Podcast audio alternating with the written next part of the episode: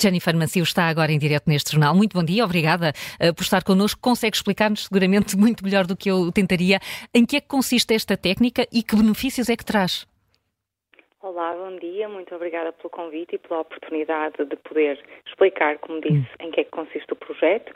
Então, a sua peça estava perfeita, sumariou claramente que aquilo que pretendemos desenvolver é um método de inteligência artificial que exclui doença coronária, ou seja, o substrato que leva ao infarto agudo do miocárdio, em segundos, em mais de um terço dos doentes que hoje são referenciados para realizar angiotac.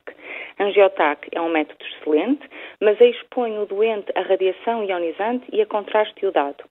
E nesse sentido, pretendemos desenvolver este método que não usa contraste e expõe o doente a uma radiação muito baixa, sendo por isso seguro e de baixo custo, de fácil aplicação, não requerendo profissionais especializados e aplicável a qualquer centro que tenha um aparelho de TAC. Deste modo, acreditamos que conseguimos oferecer aos doentes que vivem longe dos grandes centros a possibilidade de ter a dor torácica investigada regionalmente. Uhum e só aqueles em que o nosso modelo uh, considerar como tendo elevada probabilidade de ter doença nas artérias do coração, necessitará de ser enviado um, aos centros terciários. Sim. Terá também uma aplicabilidade no serviço de urgência, como forma de despiste rápido de doença coronária, mesmo antes do resultado das suas análises estarem prontas. E, portanto, eh, significa um enorme, um, uma, uma triagem muito grande uh, dos, uh, dos utentes, dos doentes que precisem de avançar com, uh, com outro tipo de diagnóstico. Em que fase da investigação é que está? Ou seja, o que lhe pergunto é quanto tempo é que falta para que possamos ver na prática esta técnica a ser utilizada? Muito bem. Então, temos resultados preliminares e esses resultados já fizeram parte da proposta que submetemos e que foi vencedora. Hum.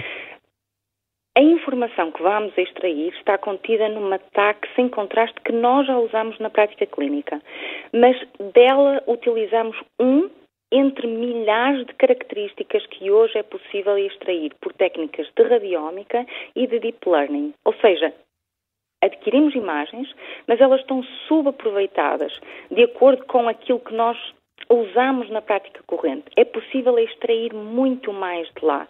E aquilo que fizemos foi adicionar a estes parâmetros que já usamos estas novas variáveis quantitativas da imagem e percebemos que elas melhoram a classificação do doente significativamente. Ou seja, quando criamos modelos mais complexos, conseguimos identificar com maior acuidade se o doente tem ou não doença coronária. Uhum.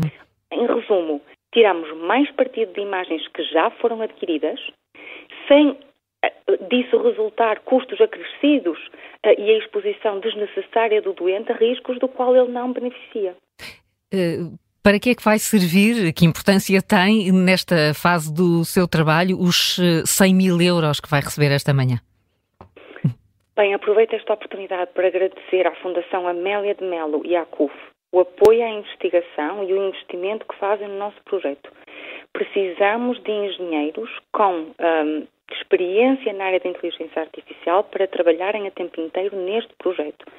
Já temos vindo a, a desenvolver, como disse anteriormente, uh, temos resultados preliminares, portanto, estamos a trabalhar continuamente no projeto, mas precisamos de alguém mais do que uma pessoa que possa estar dedicada a tempo inteiro. Portanto, esta é a, a principal finalidade do projeto. Quando tivermos resultados mais robustos, vamos precisar de fazer um registro de patente que tem custos.